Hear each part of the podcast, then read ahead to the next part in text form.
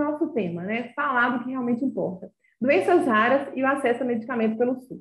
Primeiro ponto, gente. As pessoas ficam muito assim, é, se questionando, né? Será que advogar pelo SUS é rentável? Ah, mas só pessoa carente que vai procurar o SUS. Então, como que uma pessoa carente vai pagar os nossos honorários? Gente, aí eu já digo, tire esse preconceito da sua cabeça.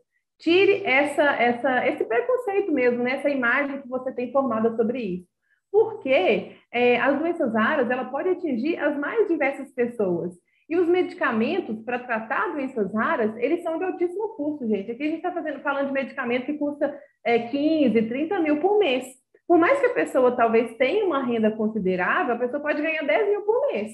Mas para ela comprar um medicamento de 15, isso vai onerar muito a família dela e a, o sustento, né, a subsistência ali. Então, assim, é, eu advogo no SUS, advogo também em fase de operador de plano de saúde, mas falo para vocês, eu, eu acho que fica bem na balança, assim, e talvez o meu maior número de demandas é de ações em face do SUS tá? Então, para quem tem esse preconceito de eu divulgar em face do SUS, eu quero que vocês abram a mente de vocês, porque é um leque de atuação muito grande, principalmente no caso de doenças raras, porque eu vou mostrar para vocês aqui assim, que assim, o índice de negativa no SUS é muito alto, tá? E aí o que, eles têm que fazer? Judicializar. E não é só pessoa carente que precisa de medicamento do SUS, não, gente, tá bom?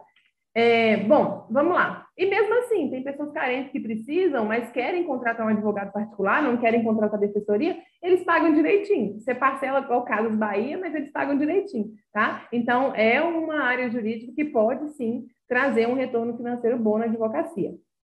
Falando em negativas, aqui eu fiz até um comparativo para poder demonstrar alguma coisa, algumas coisas para vocês, mas em face do SUS, Quais são os principais motivos para o medicamento ser negado? A pessoa vai lá solicitar o medicamento junto à farmácia pública, que eu vou explicar para vocês. E aí, geralmente, por que, que eles negam? Primeiro ponto, eles falam que o medicamento não é registrado na Anvisa, isso lá no SUS. Ainda mais quando se trata de doenças raras, né? Porque tem doença rara que é tão rara que o medicamento ainda nem foi registrado na Anvisa, mas a gente vai ver um pouco mais para frente como fazer diante dessa situação.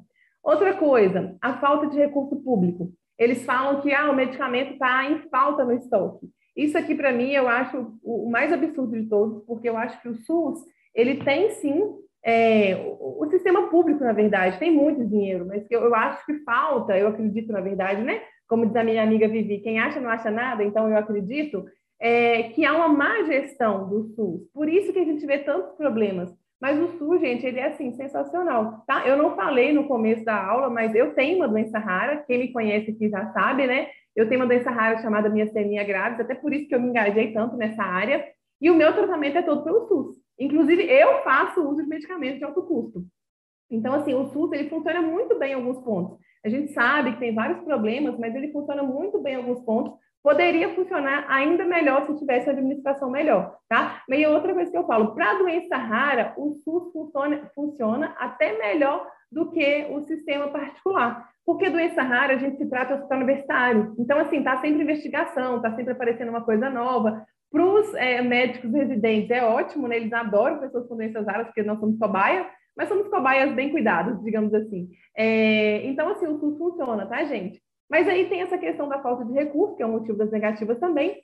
Outro ponto muito recorrente, é, eles falam que o medicamento não consta na lista da Rename. O que é Rename? Vou explicar para vocês mais ou menos. Em analogia, é como se fosse a lista da ANS, só que do SUS. A gente vai falar sobre ela um pouquinho mais abaixo. E outra coisa é que o medicamento é off-label. Eu ainda não vou falar quem, o que é off-label, vou ver se vocês sabem. Escreve no chat para mim aqui o que é off-label. Ou não sei o que é, ou se você sabe, escreve o que é tá? E aí, só fazendo um comparativo, quando é operadora de plano de saúde, os principais motivos para negar o fornecimento da medicação é que não está no rol da ANS, não é registrado na Anvisa, ou é de uso off-label.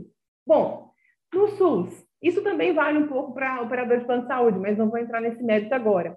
No SUS, primeiro ponto, o que, que a gente precisa? A gente tem que ir primeiro na parte administrativa.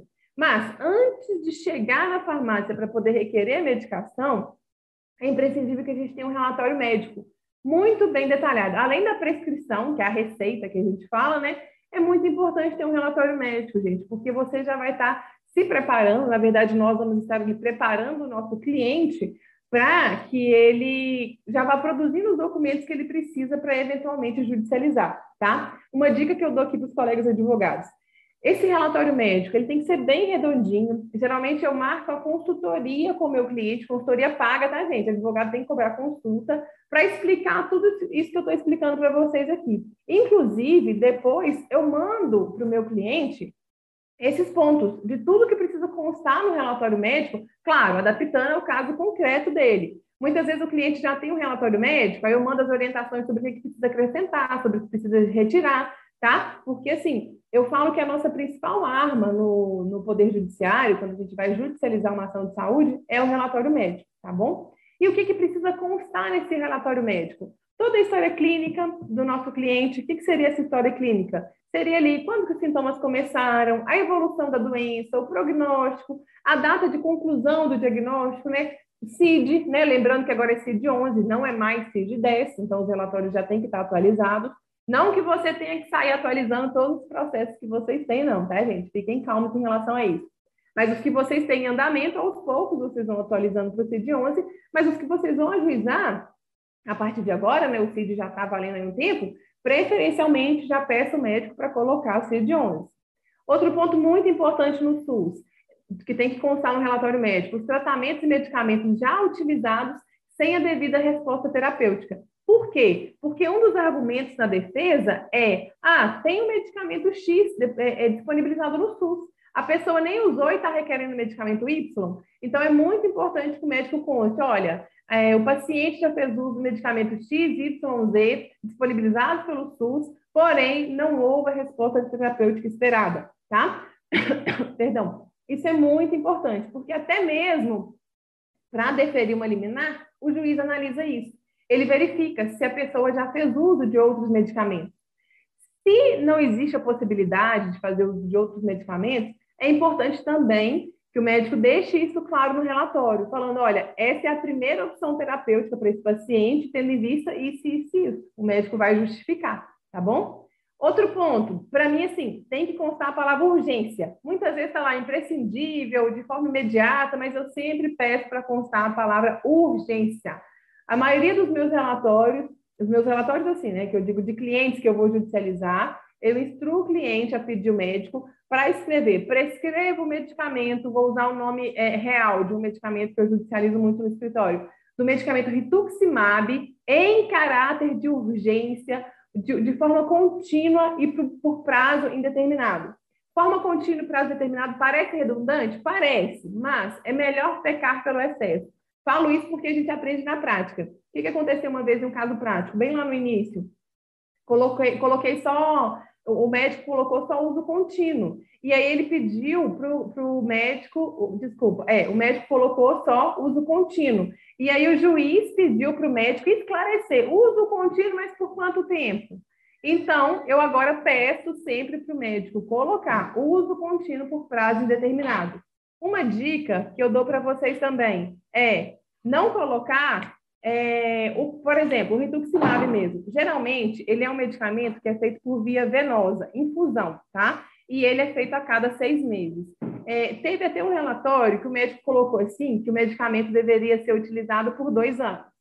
Só que a doença é instável, pela prática que eu tenho ali com esse medicamento, eu sei que muitas pessoas, é, a maioria das pessoas, na verdade, precisam utilizá-los por mais de dois anos, então, eu conversei com o meu cliente e falei assim: olha, conversa com seu médico e faz o seguinte: pede para ele constar prazo indeterminado no relatório. Se você não precisar mais do medicamento daqui dois anos, a gente manifesta no processo e fala que não precisa mais do medicamento. É mais fácil dessa forma do que o médico colocar lá prazo de dois anos, aí chega dois anos, a pessoa ainda precisa da medicação e você vai ter que manifestar no processo, justificar por que ela ainda precisa da medicação. Então, fiquem atentos a isso, tá? Fiquem muito atentos ao relatório médico. Se tiver um prazo lá, mas se houver a possibilidade de a pessoa extrapolar esse prazo da, da, da utilização da medicação, então pede seu cliente para conversar com o médico e deixar prazo determinado, tá bom? É muito mais fácil falar que não precisa mais da medicação e dispensar a medicação do que falar que precisa de, de medicação por prazo maior do que o que estava na petição inicial tá bom? Outro ponto muito importante, colocar quais os benefícios que esse medicamento vai trazer para o nosso cliente, Por exemplo, o medicamento ele vai trazer mais qualidade de vida, vai trazer, é, restabelecer as forças, enfim, o médico vai colocar nos termos técnicos. Eu não me adentro na seara médica aqui, né? Eu só coloco esses pontos aqui para o médico, mas assim, eu dou alguns exemplos e o médico fala lá do jeito dele. Outro ponto, gente, os prejuízos, quais são os riscos, quais são os retrocessos ali para a saúde do nosso cliente que é, a falta desse medicamento vai trazer. Isso aqui eu falo com meus clientes assim, olha, não se assuste, mas peça ao seu médico para colocar tudo de ruim que pode acontecer se você não tomar essa medicação. As piores coisas que vão acontecer. Não quer dizer que isso vai acontecer com você, a gente torce para que não aconteça, mas para que o juiz entenda a gravidade da doença, a seriedade que é de ficar sem a medicação, pede o médico, se possível, para constar tudo isso. Uma coisa, gente, tem médicos que são muito difíceis, tá? É, eu tenho pouco problema, assim, com, em relação ao relatório médico, mas tem alguns que realmente não querem fazer o relatório. E aí, o que, que eu falo com o meu cliente? Olha, procura outro médico. Porque não adianta você brigar com o médico, não adianta você fazer uma reclamação no Conselho Regional de Medicina do médico, porque não vai, você não vai conseguir obrigar ele a fazer o relatório, né? Então, eu sempre falo, olha, se ele não quer fazer o relatório e você precisa da medicação, então procura o médico, por mais absurdo que seja, porque se o médico prescreveu, ele tem que fazer um relatório bem elaborado, mas muitas vezes é um pouco difícil, né? Então, nessas, nessas situações, a opção que eu dou é de procurar outro médico, porque só assim a gente vai conseguir ali o que a gente precisa. Inclusive, aqui em Minas Gerais, eu estou falando de Minas Gerais, eu não falei isso no início, a gente tem até um documento que é exclusivo do judiciário, tá? Chama Relatório de Judicialização para Acesso à Saúde Pública, e tem também um relatório para judicialização à saúde privada. O que, é esse relatório? É, é, como se fosse um relatório médico, só que ele é em tópicos, perguntas e respostas, tá? E aí o médico vai só marcando as coisinhas lá. Aí ele, ele é mais ou menos oito páginas, só que ele é, é, não, é mais de oito, só que ele é subdividido quando precisa de medicamento, terapia, é home care. Então, eu já tenho todos eles separadinhos aqui, e de acordo com o caso de cada cliente, eu pego esse documento, já mando para ele também e peço para o médico dele preencher, tá? Esse relatório de judicialização, só para esclarecer para vocês, é porque, tendo em vista né, que as, as, demandas de saúde aumentaram muito, o Poder Judiciário ele se uniu com o pessoal da saúde e elaborou esse documento para facilitar mesmo a vida dos juízes ali de forma mais objetiva para ver o que, que eles precisam analisar naquele documento. Lá pergunta se o medicamento é registrado na Anvisa, se é urgente, se é imprescindível, é a falta dele, o que, que vai causar para o paciente, essas coisas assim, tá bom? Então, para quem for juizar uma ação aqui em Minas, já fica ciente disso. Porque corre o risco de, para quem não é especializado na área, para quem não tem conhecimento de como funciona aqui em Minas, você ajuiza a ação, aí antes de conceder a liminar, o juiz vai lá, junta esse documento em branco e manda você é, pedir o médico para preencher, tá? Então, eu já faço isso logo no início do processo. Bom, é, e as demais informações que o médico considerar pertinentes ali para o caso. Né? Eu deixo o médico bem à vontade para que, se ele quiser acrescentar mais alguma coisa, o documento é dele, digamos assim, né? Constando que eu quero que conste, o que eu preciso que conste, na verdade, tá ótimo. E assim, gente, o que, que eu faço? Aqui no escritório, a gente tem uma carta de orientação para o médico, é, e a gente se apresenta, fala que é do escritório, a gente deixa bem claro que a gente não quer de forma alguma adentrar na seara médica, mas que a gente precisa que conste esses pontos, porque, porque são exigências do judiciário. Né? Então, eu deixo tudo bem claro assim, para o médico. No final, coloco o contato do telefone do escritório, coloco e-mail, enfim, para que se ele quiser entrar em contato, a gente está à disposição. É, já tiveram clientes que falaram, o médico não quer fazer o relatório do jeito que você pediu, em contrapartida, já tiveram clientes que te agradecem, nossa, o médico é, adorou é, o direcionamento que você deu para ele, falou que é muito bom e que, inclusive, vai até guardar para utilizar em outros casos, porque sempre é, alguém precisa de judicializar. Então, isso é muito relativo, mas eu acho que cabe a nós, advogados, fazer essa parte de tentar contribuir com o nosso paciente, com o nosso cliente, para que ele tenha um diálogo com o médico e para que ele já deixe tudo claro ali para o médico o que, que, precisa constar no relatório. Porque isso, gente, vai facilitar muito a nossa vida, tá? Porque o principal documento para a gente argumentar na ação judicial de saúde é o relatório médico. Bom, com o relatório médico em mãos, com a prescrição em mãos, né? Prescreva rituximab é, mil gramas a cada seis meses, enfim, vai estar lá a prescrição. O que, que você vai fazer com esses documentos? Você vai fazer requerimento junto à farmácia pública de alto custo. O que, é essa farmácia, é, é, farmácia de alto custo?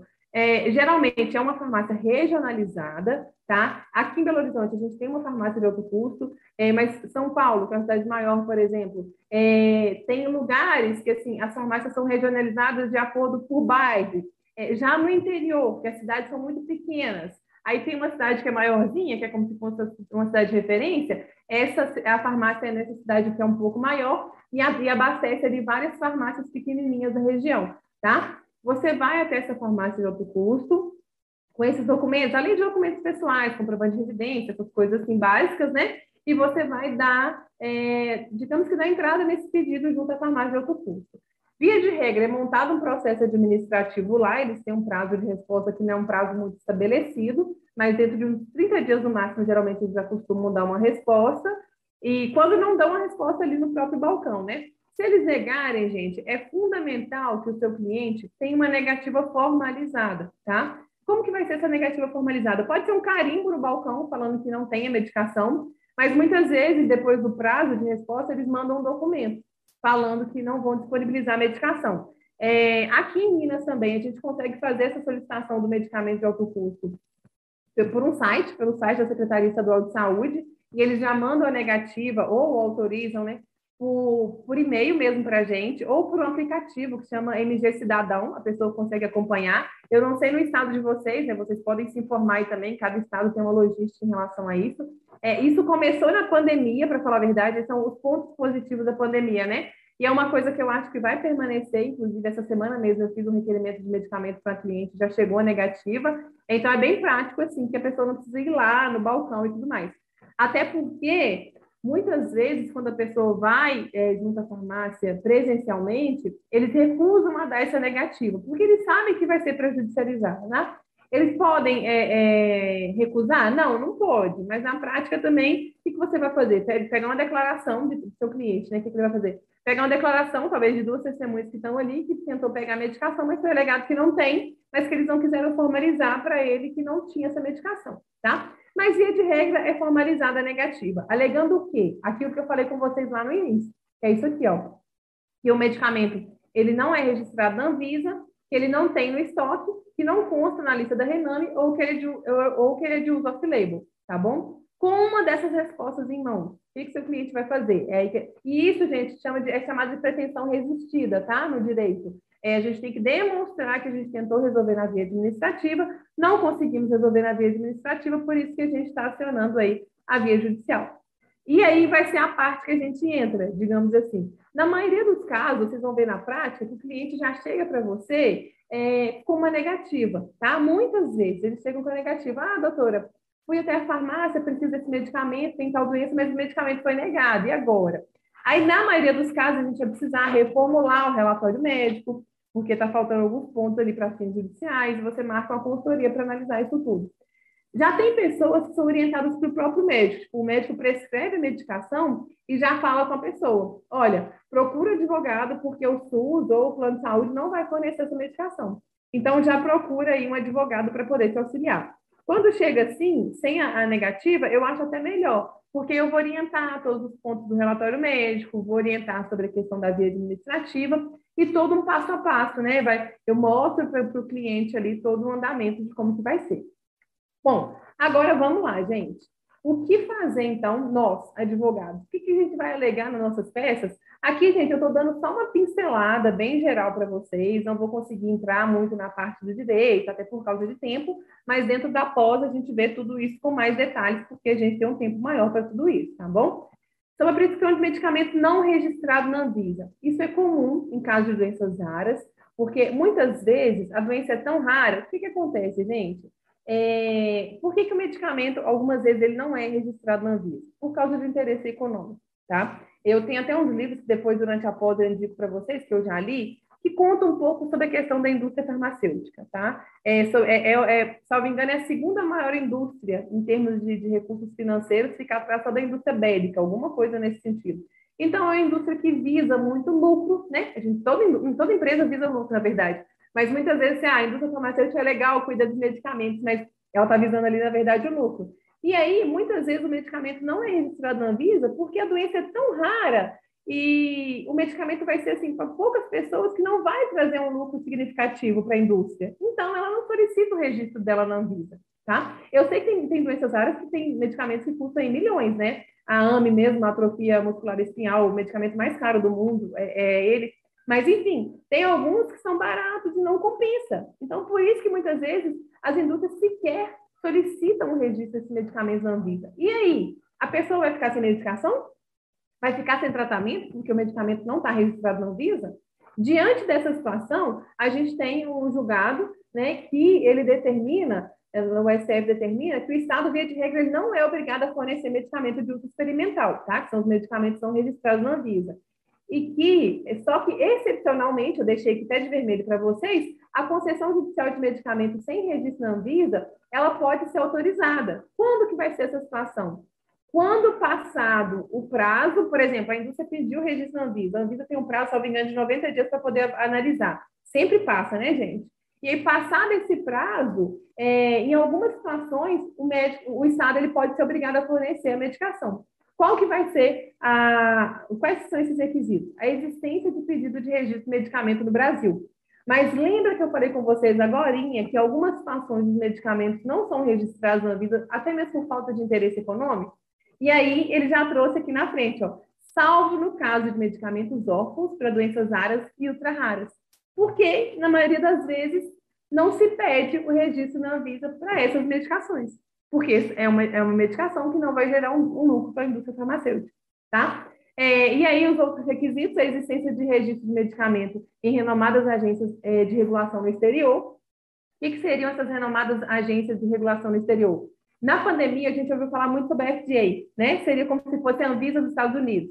Então, muitas vezes o medicamento ele não é registrado aqui no Brasil, mas ele já é registrado nos Estados Unidos ou em outro lugar, em outro país. Então, a gente vai ter que fazer uma pesquisa.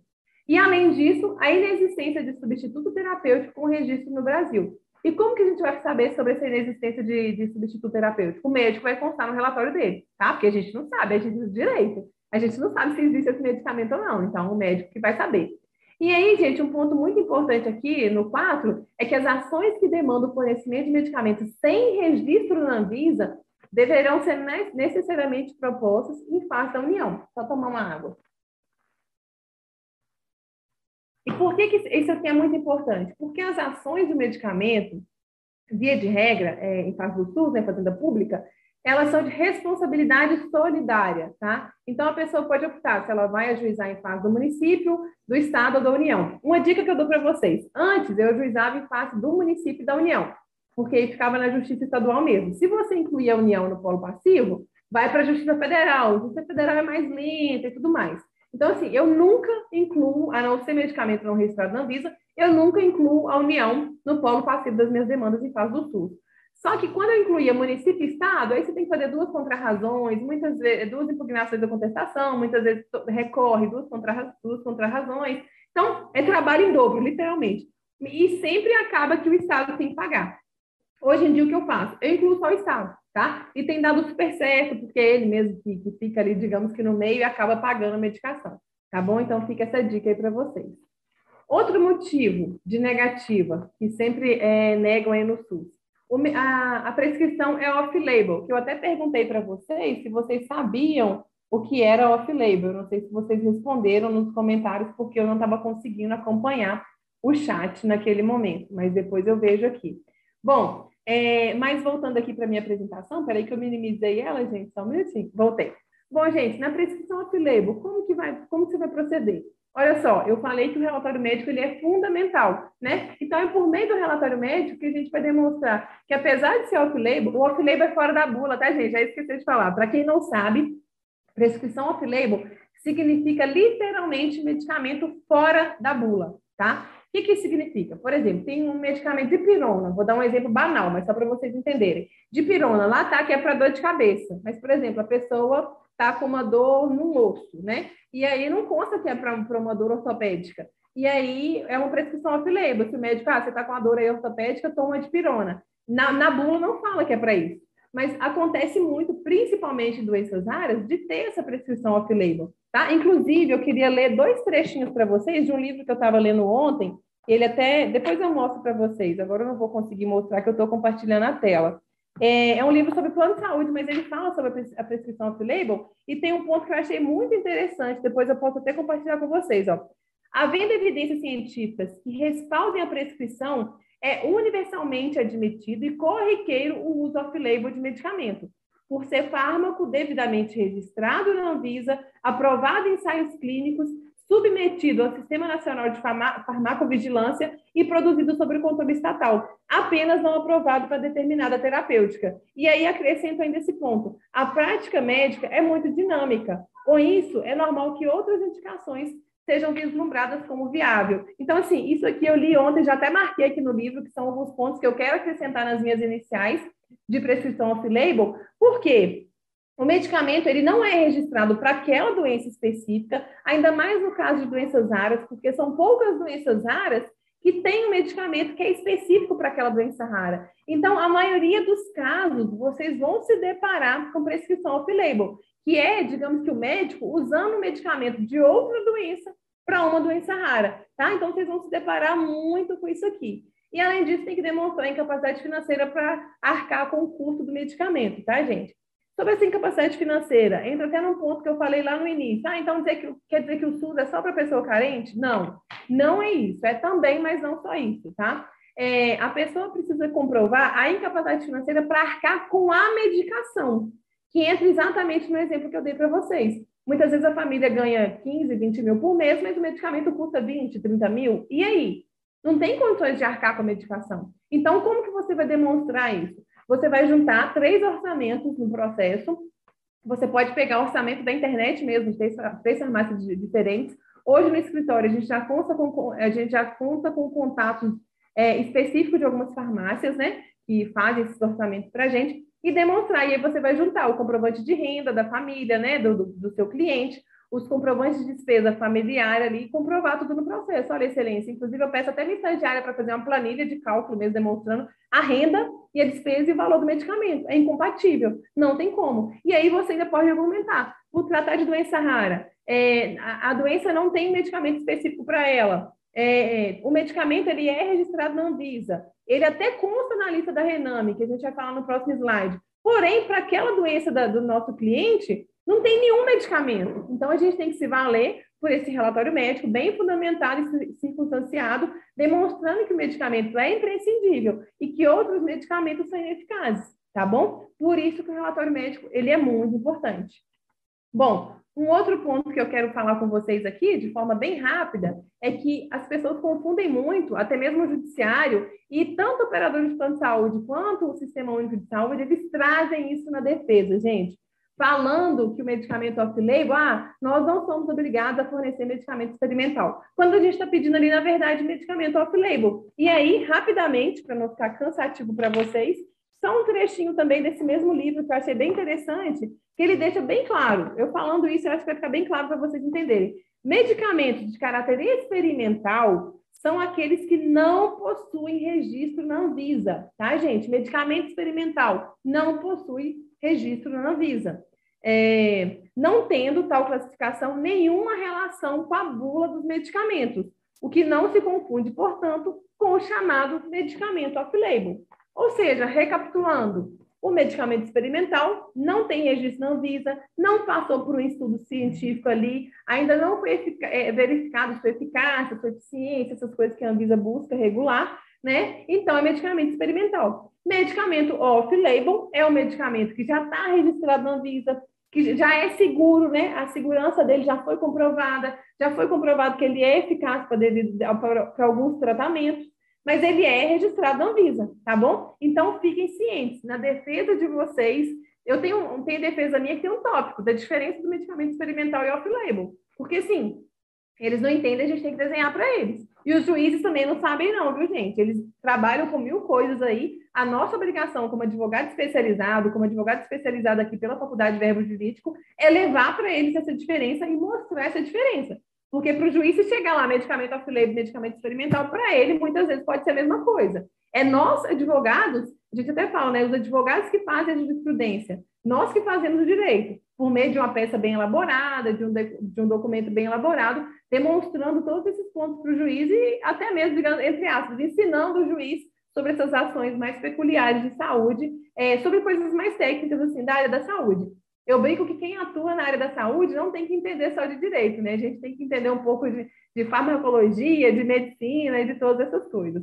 Bom, continuando, para dar tempo de falar tudo aqui, é, um outro, uma outra coisa também, um grande motivo de negativa aqui. As duas coisas que mais geram negativa do SUS é a medicação off-label e esse aqui, que o medicamento não consta na lista da Rename. O que, que é a Rename? Relação Nacional de Medicamentos Essenciais. Como eu disse lá no início, quem estava aqui acompanhou, a lista da Rename está muito em voga aí o rol da MS, né? Todo mundo que tem interesse pela área do direito à saúde certamente já ouviu falar do rol da MS. O rol da MS é um rol de procedimentos lá do que o SUS, que desculpa, que o plano de saúde é obrigado a cobrir. Digamos que a Rename é como se fosse a MS do SUS, tá? Só para vocês entenderem assim. É uma relação nacional de medicamentos que o SUS é obrigado a cobrir. Tem uma lista que todos os medicamentos que estão ali eles têm que cobrir. Mas e aí? Se o médico prescreveu um medicamento que não está nessa lista, olha, a pessoa acha ele para comprar na farmácia particular. Só que não consta que ele é de fornecimento obrigatório do SUS. Não consta nessa lista que o SUS tem que fornecer. Diante dessas situações, o que, que nós, advogados, temos que, temos que avaliar? O que, que a gente vai demonstrar na nossa petição? O tema 106 do STJ já decidiu sobre isso, tá? Ele fala que a concessão de medicamentos não incorporados, vocês vão, vão ver esse termo, tá? Medicamento não incorporado significa medicamento que não consta na lista da Rename.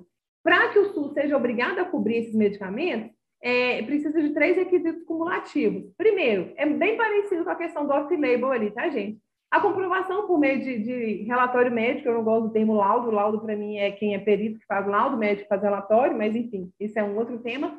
É, por meio do relatório médico, é, o médico vai deixar bem claro ali que o medicamento ele é imprescindível, que o paciente necessita do medicamento e demonstrar a ineficácia do tratamento com outros medicamentos fornecidos pelo SUS. Olha como que as coisas vão se encaixando. Lembra que lá atrás eu falei que era essencial o médico colocar no relatório dele que a pessoa já tinha feito uso de outros medicamentos, porém não teve a resposta terapêutica esperada?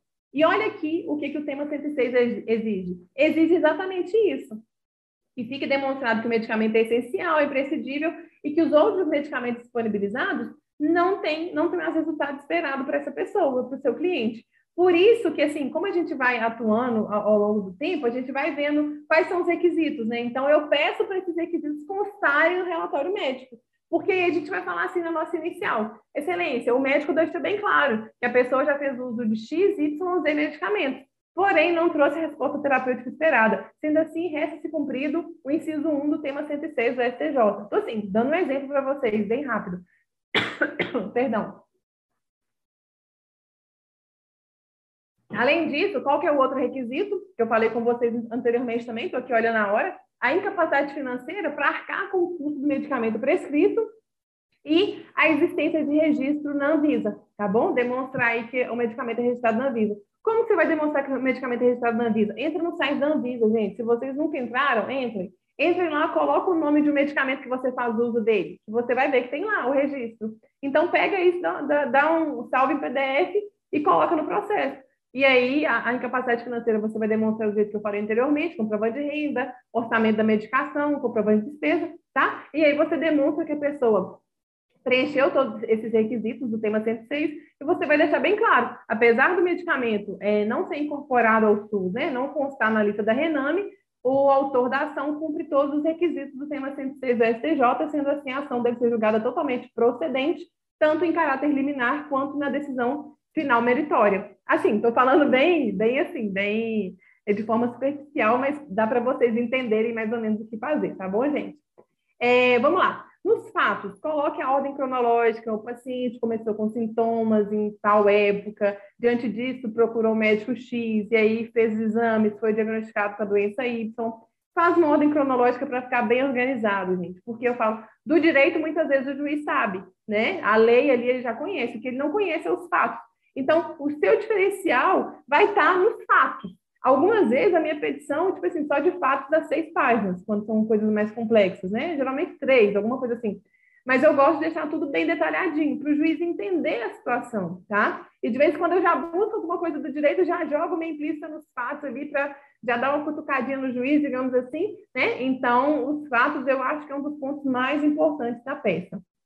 Do direito, Quais são as legislações? Constituição Federal, legislação especial, esqueci de colocar aqui, né? Lei 8080, que é a lei do SUS, é, demais legislações que forem aplicáveis ao caso concreto, por exemplo, ah, um idoso, você vai ali é, aplicar o Estatuto do Idoso, pedindo prioridade, por exemplo, na tramitação processual. Se for uma criança também, da mesma forma, pessoa com deficiência. Então, você vai adaptar é, as leis aí ao caso concreto. Aí você traz jurisprudência, procura também notas técnicas, por exemplo, rituximab. O que, que, são as notas técnicas? Está né? Tá muito em alta agora também na Tijus. Né? É, só você jogar no Google depois na Tijus, você vai encontrar uma biblioteca de nota técnica falando nota técnica Assim, o judiciário ele conta hoje com o apoio técnico de profissionais da saúde diante de casos que o juiz ele quer um parecer ali para ver se aquele medicamento é eficaz ou não para determinada doença, tá? Dentro da pós a gente vai tratar disso com mais calma, vou trazer exemplos para vocês, trazer algumas considerações, mas só para vocês entenderem. Então, procurem essas notas técnicas do estado de vocês para ver se tem nota técnica favorável que você está procurando. Por exemplo, no caso de tuximab mesmo, que é esse medicamento que eu dei exemplo. É, tem nota técnica dele favorável, falando que ele é eficaz com a doença que chama neuromerite óptica. Então, eu vou lá e sempre junto essas notas técnicas, tá? Artigos científicos, gente. É, saia da caixinha, saia da caixinha. Advogar não é só lei, não é só jurisprudência, tá? Saia da caixinha e vai buscar mais coisas. É, um protocolo clínico de diretrizes terapêuticas, vou falar mais sobre isso na pós também. Aqui não vai dar tempo. Mas o que é um protocolo clínico? Algumas doenças, até algumas doenças raras, poucas, tem um protocolo clínico, é, é uma diretriz mesmo para o médico, o que, que ele deve fazer quando a pessoa apresenta aquela doença. Aí, ó, começa com tal medicamento, depois outro medicamento. Então, procura a doença ali que você está trabalhando, se ela tem um protocolo clínico. Se tem, e se fala da medicação que você está requerendo, junta ela no processo. Procura artigo científico para ver se você encontra algum favorável que você está defendendo. Ah, e onde você vai procurar artigo científico? Está aqui, ó. Google Acadêmico, gratuito, gente. Site da Cielo, PubMed, tá? Então, assim, saia da caixinha, amplie seus horizontes, é, mostre que você é realmente um especialista. Não faça uma petição como generalista, só julgando os fatos, julgando direito, aquela coisa seca lá no processo, não, tá? Mostre a diferença entre medicamento experimental, medicamento de uso off-label nas impugnações, tá bom? É, e esse, esse que era poder vir depois, é, explica sobre a patologia, tá? Não precisa ser uma coisa grande, uma páginazinha. Miastenia graves mesmo. Eu não sei se alguém aqui conhece. Pode até me falar no chat aí se vocês conhecem, nunca ouvi falar, me contem no chat. Quando eu minimizar a tela aqui, quero ver os comentários de vocês lá. É, o juiz, provavelmente, ele nunca ouviu falar de determinadas doenças raras. Então, abre um tópico. Explica um pouquinho sobre aquela doença rara, explica, desculpa, explica sobre a gravidade daquela doença, traz, contextualiza para o juiz o que, que é o que, que você está falando. Outro ponto, gente, não está aqui, mas só porque eu lembrei disso. Muitas vezes, você nos fatos, você está colocando lá, ah, o paciente apresenta tetraparesia, isso, isso, aquilo. Coisas técnicas da medicina que eu não sei algumas vezes, que o juiz muito menos. Mas qual que é a nossa obrigação como advogado? Coloca pesquisa o que, que é e coloca em nota de rodapé. Coloca lá uma, uma referênciazinha, coloca em nota, refer, aquela referência de nota de rodapé mesmo é, é, Ctrl F, tá? Você coloca aqui, eu acho que é isso mesmo, no Google Drive, é, no Google Docs. E aí você coloca uma nota de rodapé, explicando para o juiz o que, que é aquele sintoma que a pessoa apresenta, tá? Para o juiz poder ler e entender o que, que a pessoa tem. Porque não adianta o juiz ler assim, ó, paciente possui neuromielite óptica com quadro tetaparesia, é, paresia, não sei mais o que, não sei mais o que, não sei mais o que, um tanto de coisa técnica. O juiz vai ler e não vai entender nada. Tá? Então, a nossa obrigação como advogado é, digamos que, traduzir isso para o juiz, seja ali por meio de nota técnica, ou se você quiser colocar é, em parênteses na frente, o jeito que você acha melhor, mas o importante é você deixar isso bem claro, tá bom? É, bom, já vou caminhando para o final aqui, gente, tá quase, tem cinco minutinhos para abrir para perguntas. No pedido liminar, você tem que demonstrar né, a questão da urgência, por meio do que, que a gente vai demora, demonstrar esse risco da demora aí, gente? Relatório médico, tá? De novo, relatório médico. Por que, que eu peço para o médico colocar tudo de ruim que pode acontecer? Por que, por que, que eu peço para ele colocar caráter de urgência? Para fundamentar liminar. E aí, no risco da demora, eu deixo bem claro, excelência. Claro que não com essas palavras, né? Mas se a pessoa não fizer o medicamento, pode acontecer isso, isso, isso, isso. Tudo conforme relatório médico elaborado pelo Dr. Fulano de tal, CRM tal, tá? Então, assim, por isso que eu já peço para fazer o relatório exatamente nesses termos. A demonstração é probabilidade de direito, artigo 196 da Constituição, saúde e direito de todos, dever do Estado, devendo ser garantido mediante políticas públicas. É, demonstrar a ineficácia dos medicamentos utilizados, por isso que eu peço para constar também no relatório médico. tá? E aí você consegue caracterizar a liminar. Pega a jurisprudência, coloca lá, tá? E forma aí direitinho. Valor da causa, um ponto bem rápido que eu quis trazer para vocês, para vocês não deixarem dinheiro na mesa aí, como você disse. O valor das prestações, é, numa ação de medicamento, principalmente doença rara, via de regra, o medicamento ele é uso contínuo, tá, gente? E aí, como que você vai fixar o valor da causa? O valor da causa, quando for por tempo indeterminado ou tempo superior a um ano, será igual à soma das prestações. O que, que isso significa? Medicamento que a pessoa toma todo dia, é, mensalmente. Você não pegou lá atrás o orçamento? Você vai pegar o valor mensal, multiplicar por 12. Esse vai ser o valor da ação. Ah, o medicamento que a pessoa toma a cada, a cada seis meses. A seis meses. Você vai pegar ali o valor a cada seis meses, multiplicar por dois, né? Duas vezes por ano. Esse vai ser o valor da medicação, tá bom? Bom, vou finalizando por aqui. Tem muito mais coisa para trazer, mas aqui é um momento mais rápido, né? Foi só uma prévia mesmo, assim, que está por vir na frente. Esses são os meus contatos. Aqui tem, tem o meu Instagram, para quem não pegou no início, arroba betaniaandrade.dv. Me sigam lá, depois se quiser mandar feedback da aula também, vou adorar. Tem meu e-mail, se vocês tiverem dúvida, podem mandar dúvidas também pelo direct do Instagram, tá bom? É, gente, foi um prazer, muito obrigada a todo mundo que estava aqui no chat, todo mundo que interagiu, todo mundo que mandou pergunta, ou que estava aí só acompanhando, tá? É uma honra para mim transmitir um pouquinho aqui do que a gente aprende no dia a dia. É, e qualquer coisa que vocês precisarem, eu estou aí à disposição, tá bom? Doutora Priscila, muito obrigada, parabéns pelo seu engajamento, pela sua postura, assim, adorei sua didática também. Tá? Foi um prazer Obrigada, obrigada. É, muito obrigada por todas as palavras que você disse aí direcionado ao meu trabalho também. Imagina, como eu falei, a honra é toda nossa. Foi o primeiro de muitos congressos que você participou aqui com a, vai participar aqui com a gente. Se Deus quiser, pode contar sempre comigo que eu estou à disposição. Gratidão, obrigada. Por nada, boa noite, gente. Boa noite. Tchau, tchau.